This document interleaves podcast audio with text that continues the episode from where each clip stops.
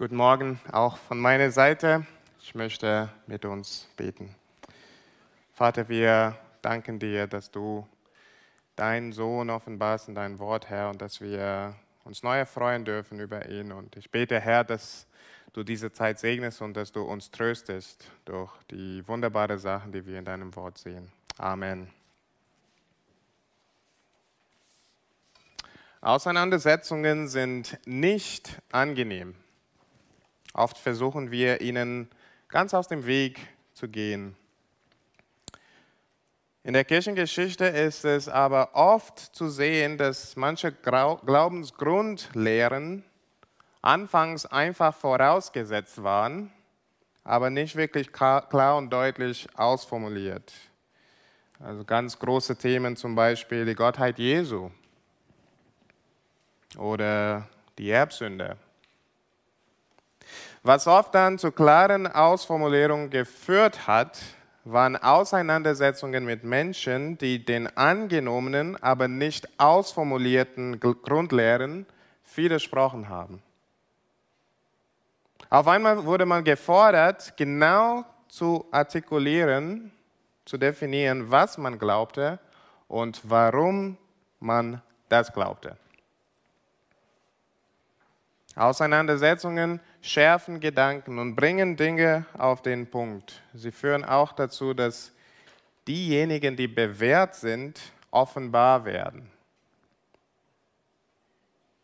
Und heute kommen wir zu einer der ersten wesentlichen Auseinandersetzungen in der Kirchengeschichte. Und es ging um eine sehr, sehr wichtige Frage, eine brennende Frage.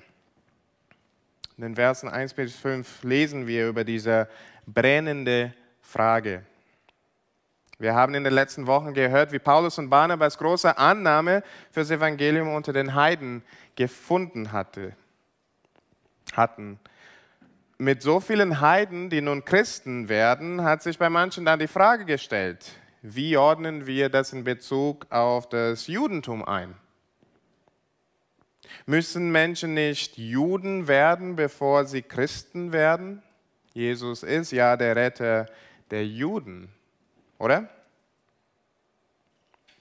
Und so ergreifen ein paar Menschen aus Judäa, Gläubige, lesen wir, die vormals Pharisäer waren.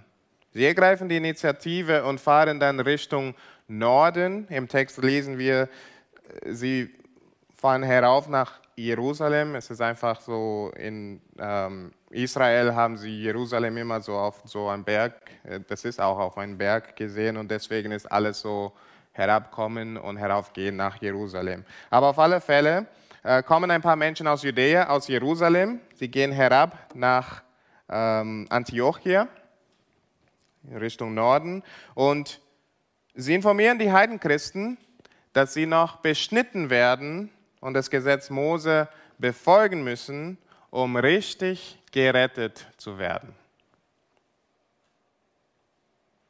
Wir lesen später in Kapitel 15, dass sie aus eigener Initiative agieren. Sie wurden nicht ausgesandt. Und wir bekommen mit auch, dass diese Position gar nicht so stark vertreten war.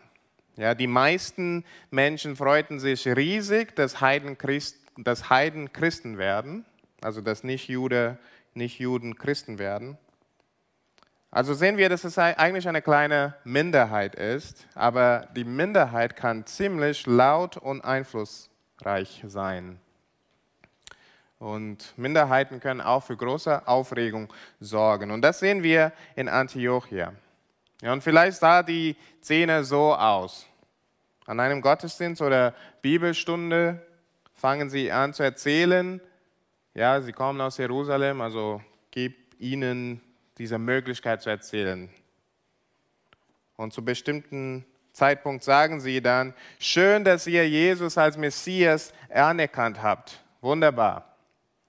Aber ihr müsst auch noch diesen Vorschriften gehorchen, die Mose uns gegeben hat. Und ihr könnt euch vorstellen, ne? Paulus und Barnabas sitzen da an vielleicht dritter Reihe, keine Ahnung. Sie hören zu. Auf einmal runzeln sie die Stirne, kniffen die Augen zusammen, sie stellen dann eine Gegenfrage und dann eine andere. Und es dauert nicht lange, bis das zu einer hitzigen Auseinandersetzung wird. Nun fliegen die Fetzen. Da ist richtig Feuer unterm Dach. Paulus und Barnabas haben eine ganz andere Position. Sie sagen, auf keinen Fall müssen sie das Gesetz halten, um gerettet zu werden. Wir können uns dann die Frage stellen, na, warum regt es Paulus und Barnabas so auf? Ist es nicht eine Sache, wo man einfach unterschiedliche Meinungen haben kann? Paulus und Barnabas sehen die Gefahr dieser Lehre. Ja? Also wenn wir einfach hören, denken wir, ja, die Gesetze Gottes sind gut und die sind gut. Ne? Aber wir hören das und denken, ja, das ist nicht so Schlimmes dabei. Es ist gut, Gottes Gesetze zu halten, aber es gibt eine Gefahr. Und Paulus und Barnabas sehen, dass diese Lehre im Wesen aussagt, Jesus ist nicht genug. Er ist wichtig, aber ihr braucht noch das Gesetz. Und später in Kapitel 15 lesen wir, dass es wirklich die Heiden verunsichert hat. Auf einmal fangen sie an zu zweifeln, ob sie wirklich gerettet sind. Ihre Heilsgewissheit wird unterminiert. Auf einmal ist Jesus ein kleinerer Retter, als sie es gedacht hatten. Auf einmal ist ihr Heil nicht vollkommen. Sie müssen noch was dazu tun. Ich möchte hier kurz zwei Sachen aufgreifen. Erstens, der Kampf um zentrale Wahrheiten des Evangeliums ist absolut unum, unumgänglich. Bei Meinungsunterschieden, was Glaubenslehren betrifft, ist die Versuchung groß, nichts zu sagen oder Unterschiede zu ignorieren, weil man Harmonie will und keine Diskussion, keine Auseinandersetzung haben will. Und bei so vielen Fragen, ich würde sagen, bei den meisten Fragen ist es auch den guten Weg. Wir können gute Gemeinschaft mit anderen Gemeinden haben, haben wir auch, auch wenn sie eine unterschiedliche Taufposition haben, zum Beispiel. Wir können gute Gemeinschaft mit anderen Gemeinden haben, auch wenn sie eine unterschiedliche Ansicht zu Fragen der Endzeit haben. Wir können gute Gemeinschaft mit anderen Gemeinden haben, auch wenn sie unterschiedliche Auffassungen zu den Geistesgaben haben. Und so weiter. Aber es gibt Fragen, die unum, unumgänglich sind, weil sie den Kern des Glaubens betreffen. Fragen wie Fragen zum Beispiel über die Bibel oder die Frage, wer ist Jesus? Oder die Frage nach der Errettung, wie in diesem Fall. Wir müssen für die rechte Lehre in solchen Fragen kämpfen, und wir dürfen uns da nicht scheuen, denn es spielt eine große Rolle für die Seelen von Menschen. Ja, es geht wirklich um Leben oder Tod. Und Paulus und Barnabas haben das auch vorgelebt. Ja. Sie waren bereit, unterschiedliche Meinungen über viele Fragen sein zu lassen. Ja. Wenn wir die Briefe lesen, vor allem zum Beispiel 1. Timotheus oder 2. Timotheus, lesen wir. Ne? Also Streitigkeiten über Dinge, die nicht so wichtig sind, lasst es. Aber bei Kernthemen waren sie kampfbereit. Die Frage ist, sind wir es auch? Und dann zweitens, was wir in diesem ersten Punkt sehen, und auch der wichtigere Punkt, glaube ich, hier, ist die Frage, hab, hab, haben wir ein Jesus plus Verständnis des Evangeliums? Haben wir ein Jesus plus Verständnis des Evangeliums. Vielleicht so eine. Wir brauchen Jesus und die richtige Abstammung, um gerettet zu sein. Das war bei vielen Judenchristen damals der Fall. Oder wir brauchen Jesus und gute Werke, um gerettet zu sein. Wir brauchen Jesus und die Sakramente, um gerettet zu sein. Wir brauchen Jesus und so und so viel Bibelwissen, um gerettet zu sein. Oder wir brauchen Jesus und geistliche Erfahrungen, um gerettet zu sein. Das sind viele Dinge, die wir nach dem und hinzufügen können. Und das wäre ein Jesus plus Verständnis des Evangeliums. Das ist der eine Aspekt, ja? Dinge, die tatsächlich einen Christen nicht ausmacht, die wir aber hochhalten, als wären sie Kennzeichen eines Christen. Aber es gibt einen anderen Aspekt, wie sich dieser Jesus plus Verständnis des Evangeliums erkennen lässt. Es gibt viele, viele unterschiedliche Dinge, äh, Verhaltensmuster, die nachstrebenswert sind für Christen. Aber wir nehmen solche Sachen und erheben sie zu sozusagen ein Kennzeichen eines Christen. Und wenn Menschen das nicht haben, dann sind sie nicht gläubig. Ihr könnt ein bisschen vorstellen, so eine Situation. Ja? Jemand kommt zu dir und sagt, ich möchte Christ werden, was muss ich dafür tun? Würden wir zum Beispiel fordern, dass er nicht nur an Jesus glauben soll, sondern vielleicht auch aufhören zu rauchen und sich zu betrinken, um Christ zu werden? Würden wir sagen, dass das nicht geht, bis er aufhört, aufgehört hat zu fluchen? Würden wir als Vorbedingung demjenigen sagen, er soll von seiner Freundin trennen? oder sein Sexualleben in Ordnung bringen, bevor er Christ werden kann?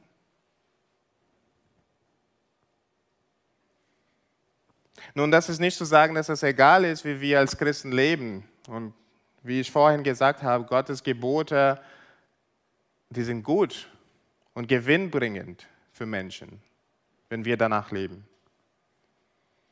Und wir lehren hier auch ganz klar die Wichtigkeit, die, die Heiligung nachzustreben.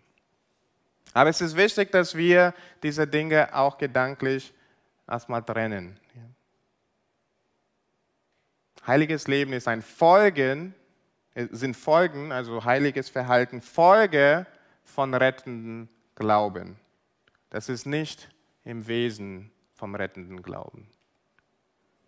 Das ist eine Folge davon, es ist ein Resultat, es ist ein Ergebnis.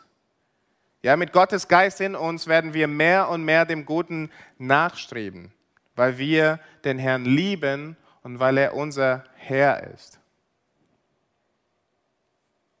Aber es ist kein Bestandteil unserer Errettung, sondern die Auswirkung von unserer Errettung. Und auch wenn wir diese Dinge von Menschen fordern, bevor sie gerettet werden, haben wir das zu Bestandteil der Errettung gemacht. Ja, einer Jesus plus Errettung. Dabei haben wir den Karren vor das Pferd gespannt. Wir fordern Heiligung vor der Rechtfertigung. Wir fordern, dass Nicht-Christen zuerst als Christen leben, bevor sie Christen sind. Oder für Gläubige. Ja, es kann sein, dass wir das Befolgen von Geboten zum Bestandteil der Errettung gemacht haben, wenn jemand da ist, der wirklich ein klares Bekenntnis hat und Gottes Wort liebt und will auch Gottes Willen tun, aber weil er in einem oder einem anderen Punkt noch nicht so weit ist und noch Wachstum braucht, wenn wir zweifeln, dass er dann gerettet ist. Das sind alle Jesus plus Verständnisse des Evangeliums. Nun, lass uns persönlich werden. Haben wir eine Jesus plus Variante? Und wir können uns da sehr einfach prüfen.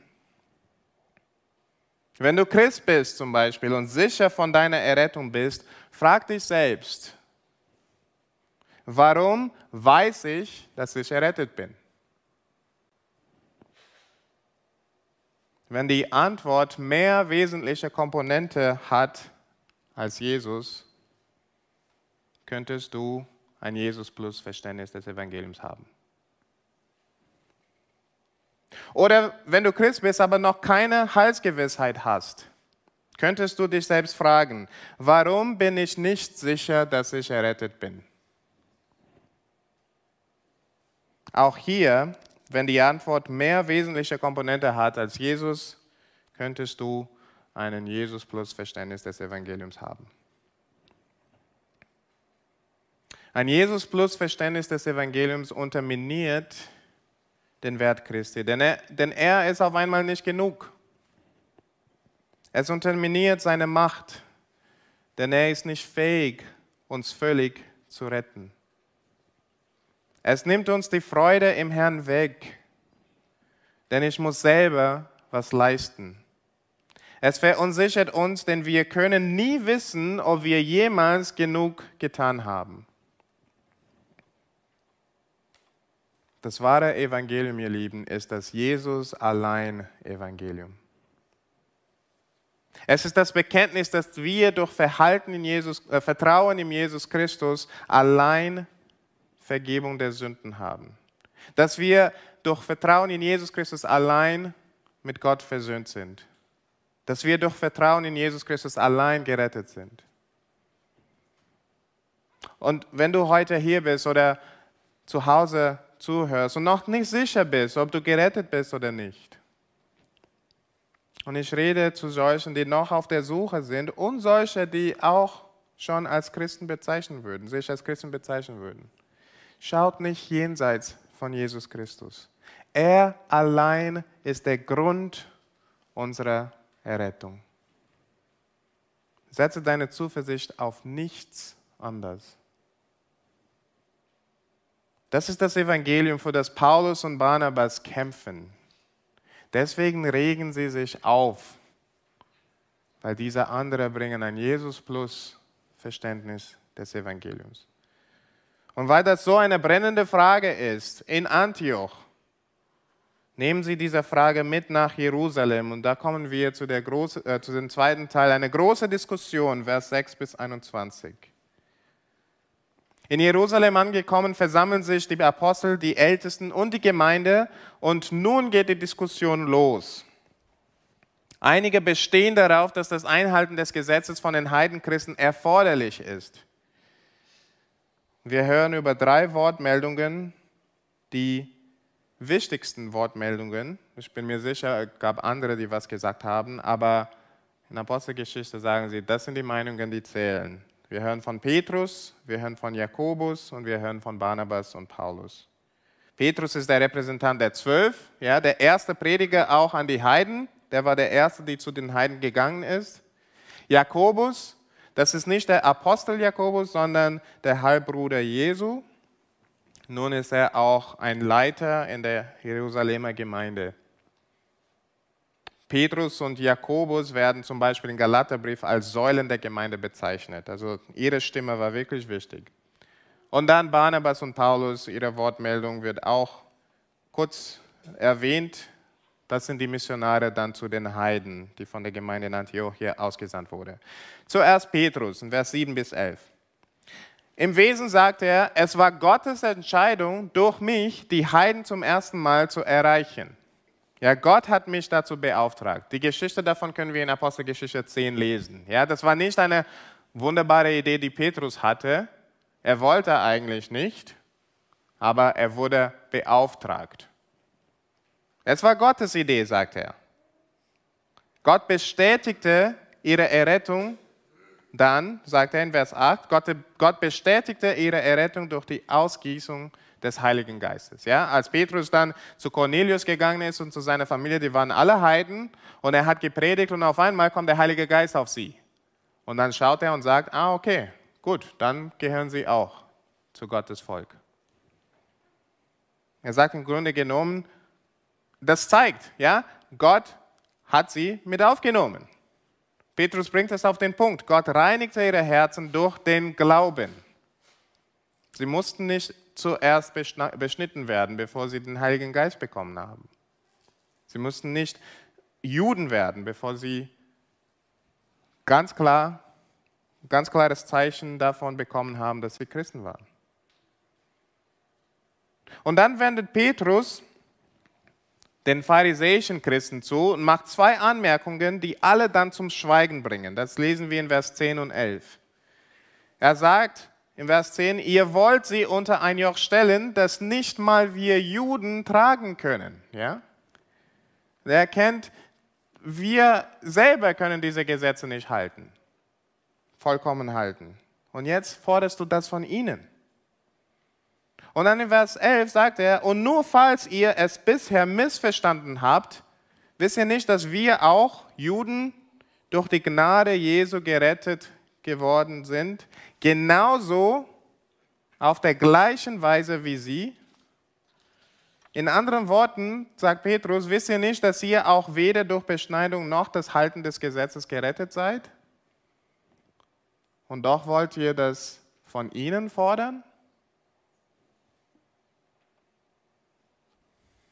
Das bringt die Versammlung zum Nachdenken. Und dann Vers 12, Paulus und Barnabas treten auf. Es wird nicht ausgeführt, was sie sagen. Ich gehe davon aus, dass es eine Zusammenfassung von ihren Reisen in, in, ähm, in äh, Asien, in Kleinasien, wahrscheinlich Kapitel 13 und 14, erzählen sie das der, der Versammlung. Wir lesen, dass sie über die vielen Zeichen und Wunder die Gott unter den Heiden vollbracht hat, erzählen. Und dabei, ich glaube, dieser folgende Punkt wird deutlich. Gott ist sichtbar am Werk unter den Heiden. Das zeigen die Zeichen und Wunder. Er ist gerade dabei, Heiden zu sich zu bringen, ohne dass diese zuerst Juden werden. Auch hier schweigt die Versammlung. Die pharisäischen Christen scheinen auch keine Antwort darauf zu haben. Aber dann tritt Jakobus mit dem Totschlagargument dann am Ende in Vers 14 bis 18. Er sagt quasi im Grunde genommen, die Bibel bestätigt das alles, was wir gerade sehen. Er zitiert aus Amos 9, Vers 11 bis 12 und sagt quasi damit, eigentlich soll uns das alles nicht überraschen.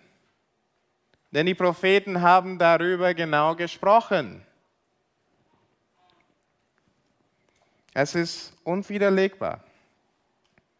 Erstens auf, mit Petrus die sichtbare Gegenwart des Heiligen Geistes bei Cornelius und sein Haus. Bei Paulus und Barnabas Gottes sichtbare Hand am Wirken unter den Heiden. Und über alledem das Zeugnis und die Bestätigung der Schrift, dass es sich genauso verhalten soll. Diskussion ist vorbei. Es gibt scheinbar keine Einwände mehr. Daraufhin macht Jakobus, Jakobus dann einen Vorschlag, auf dem, und auf dem ersten Blick scheint er einen Kompromiss zu machen, ja, der plötzlich dann unterminiert die Position von Paulus und Petrus.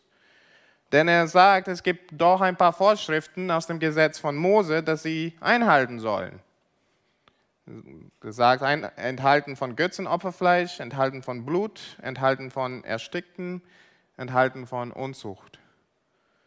Drei von vier von diesen sind Zeremonialgesetz. Ja.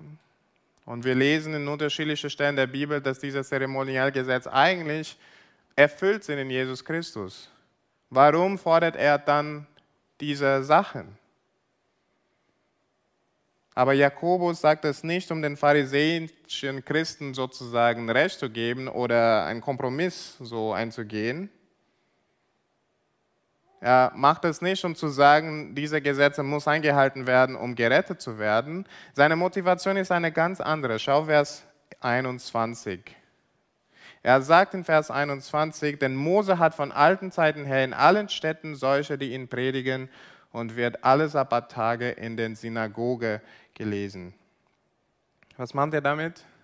Jakobus sagt damit, dass es Juden überall gibt, die das Gesetz des Mose kennen und befolgen. Wollen die Heidenchristen diese erreichen und ihnen keinen Anstoß sein? Oder wollen sie mit den Judenchristen Gemeinschaft genießen, die noch als Juden leben? Dann sollen sie schauen, dass sie nicht irgendwas machen, das eine Mauer zwischen ihnen baut. Ja, Jakobus sagt quasi zu den Heidenchristen hier, wollt ihr mit Juden Gemeinschaft haben, dann esst koscher. Ja, es geht nicht darum, macht diese Sachen, um gerettet zu werden. Macht diese Sachen einfach, dass ihr Gemeinschaft haben mit anderen. Es ist, es ist motiviert durch Liebe.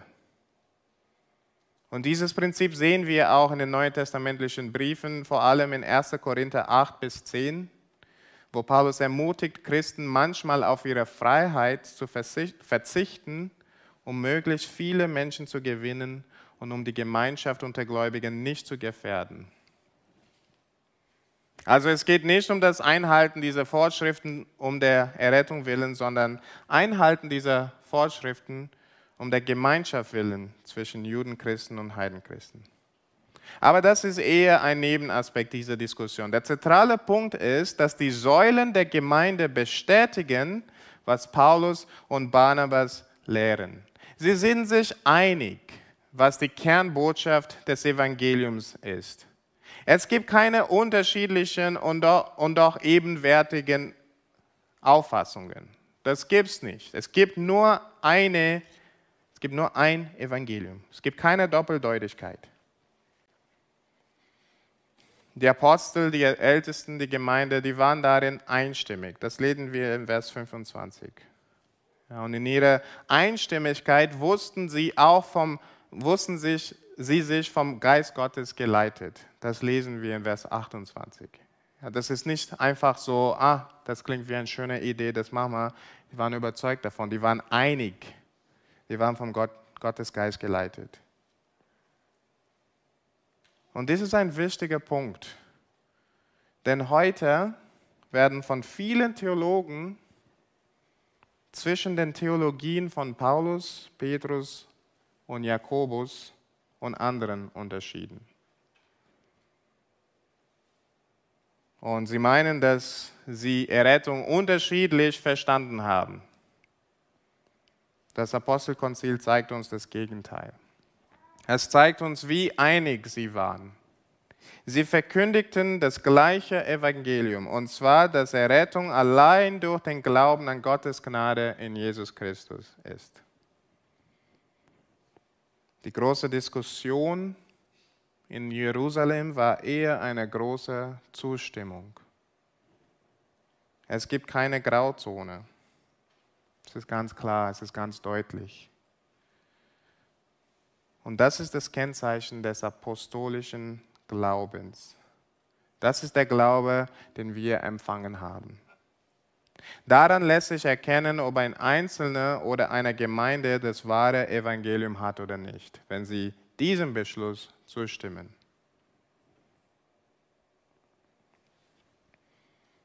Und daraufhin lesen wir Vers 22 bis 35 die tröstende Antwort, die die Gemeinde in Antiochia bekommt. Die tröstende Antwort.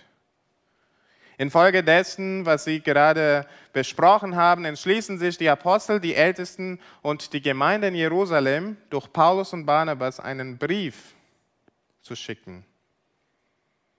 Und die soll erstmal an Antiochia gehen, aber auch an alle Heidenchristen. Der Inhalt dieses Briefes ist grundsätzlich das, was Petrus und Jakobus vor der Versammlung vorgetragen haben. Und mit Paulus und Barnabas sollen auch noch zwei andere nach Antiochia, Judas und Silas. Wir lesen, dass diese Leiter sind in Jerusalem. Und in diesem Brief zielen die Jerusalemer, glaube ich, wenn wir das lesen, auf unterschiedliche Sachen. Erstens, die Autorität von den schlechten Lehren abzustreiten. Ja, in Vers 24, sie sagen, sie sagen, wir haben sie nicht geschickt, also sie haben keine Autorität. Zweitens, die Einstimmigkeit der Apostel und Ältesten samt der Gemeinde zu schildern. In Vers 25 sagen sie, wir waren einig, wir waren einstimmig. Drittens die Wertschätzung für Paulus und Barnabas und dabei wird ihre Autorität bestätigt. Nein, Vers 25 und 26, sie sagen, hey, diese sind tolle Männer, ihr könnt ihnen vertrauen. Vers 27, die Bekräftigung der Botschaft von Paulus und Barnabas durch Abgesandte aus Jerusalem. Also es darf keiner dann sagen, ey, Paulus und Barnabas erzählen uns nicht wirklich, was in Jerusalem passiert ist. Nee, das sind Leiter aus Jerusalem, die sind mitgegangen. Und dann fünftens die Vergewisserung des göttlichen Beistands in Vers 28. Ja? Wir waren vom Heiligen Geist, Geist geleitet. In Kürze sagt dieser Brief aus, Paulus und Barnabas haben euch nicht ihre eigenen Ideen verkündigt, sondern der Glaube, den sie verkündigen, ist auch unser Glaube. Ja, der wahre christliche Glaube. Hört auf sie. Dieser Entschluss war auch autoritativ und allgemeingültig. Es galt allen Gemeinden und allen Gläubigen. Es ist wichtig vor Augen zu führen, dass dieses Apostelkonzil eine Autorität besaß, die kein christliches Organ heute besitzt. Ja, zum Beispiel, wenn der FEG-Bundestag Ende September irgendwelche Entschlüsse machen, das werden nur den FEG-Gemeinden gelten. Das können sie nicht für alle Gläubigen über die ganze Welt machen. Und auch, also die sind nicht allgemeingültig, was uns die Organe heute sagen, es, ist, es kann auch fehlerhaft sein. Das müssen wir auch immer im Hinterkopf behalten. Ja? Wir haben heute keinen Anspruch auf Allgemeingültigkeit. Es gibt manche Menschen und auch Kirchen, die das von sich behaupten würden. Aber für uns heute ist die letzte Autorität immer die Bibel. Es kann keinen allgemeingültigen Entschluss geben, der dem Wort Gottes widerspricht oder über sie hinausgeht. Das Apostelkonzil aber werten wir anders, aus diesen Gründen. Zum einen, weil zu dieser Zeit die Bibel noch nicht vollständig war und die Ratschlüsse, die Gott offenbaren wollte, waren noch nicht alle offenbart. Und zum anderen, weil die Apostel Christi anwesend waren. Ihnen wurde von Christus die Autorität direkt verliehen, allgemeingültige Lehren weiterzugeben, die die Grundlage der Gemeinde Christi sein soll. Deswegen werten wir das Apostelkonzil anders. Das war nicht einfach eine Mitgliederversammlung. Auf alle Fälle wird dieser Brief von der Gemeinde in Antiochia gelesen. Und als die Gemeinde den Brief liest, schaut, was das Resultat davon ist. Das lesen wir in Vers 31. Sie wurden über den Zuspruch froh. Oder wie der Elbefelder sagt, sie freuten sich über den Trost. Und nicht nur werden diejenigen in Antiochia getröstet. Schau kurz in, Kapitel 16, Vers 4 und 5. Ja, Paulus und, Bane, oh, Paulus und dann Silas nehmen diese Beschlüsse zu anderen Städten. Und wir lesen, dass der Glaube aller Heidenchristen wird gefestigt. Es ist interessant zu vergleichen. Als die falschen Lehrer kamen und ihre Version des Evangeliums ankündigte, wurde die Gemeinde verunsichert. Und das an sich ist widersprüchlich. Denn Evangelium heißt frohe Botschaft. Es sollte uns erfreuen. Aber das Evangelium von diesen falschen Lehren verunsicherten. Das wahre Evangelium tröstet und festigt. Jesus plus Evangelien verunsichern und nehmen Menschen gefangen. Martin Luther kannte das. Es gab eine Zeit, in der er empfand, dass das Evangelium seinen Schmerzen noch Schmerzen hinzufügten.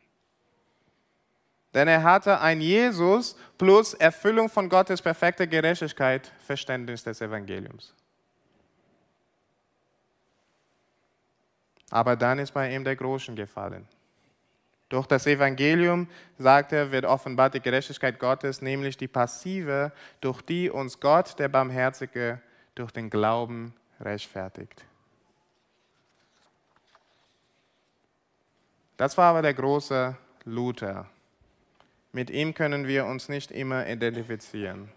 Aber lasst mich euch erzählen von einem 18-jährigen Mann, der vor zehn Jahren durch eine Glaubenskrise ging. Obwohl er an Jesus, an Jesu Opfer glaubte, hatte er keine Freude im Herrn und keine Freude im Leben, weil er empfand, dass Gott ihn nicht letztlich annimmt, bis er es schafft, eine perfekte Gerechtigkeit vorzuweisen. Er hat sein eigenes Leben gesehen und er wusste, er konnte diese perfekte Gerechtigkeit nicht vorweisen. Seine, Gerechtigkeit, seine eigene Gerechtigkeit, auf der er seine Zuversicht bis dahin zumindest teilweise baute, zerfiel unter seinen Füßen. Dieser junge Mann hatte auch ein Jesus plus Erfüllung von Gottes perfekte Gerechtigkeit, Verständnis des Evangeliums. Er fühlte sich, als würde er zwischen Himmel und Hölle hängen, mit nichts unter seinem Fuß, der ihn fangen soll, wenn Gott den Faden fallen lassen soll. Aber in Gottes Gnade ist bei ihm auch der Großen gefallen. Er verstand, Jesus ist der Boden unter meine Füße. Jesus ist der Boden unter meine Zuversicht. Sollte er fallen, fiele er auf Christus. Das ist das Evangelium, ihr Lieben. Christus, der Boden unseres Vertrauens, das Fundament, die einzige Sicherheit. Und ab dem Punkt empfand dieser junge Mann eine Freude im Herrn, die er vormals nicht kannte und die seitdem nicht gegangen ist.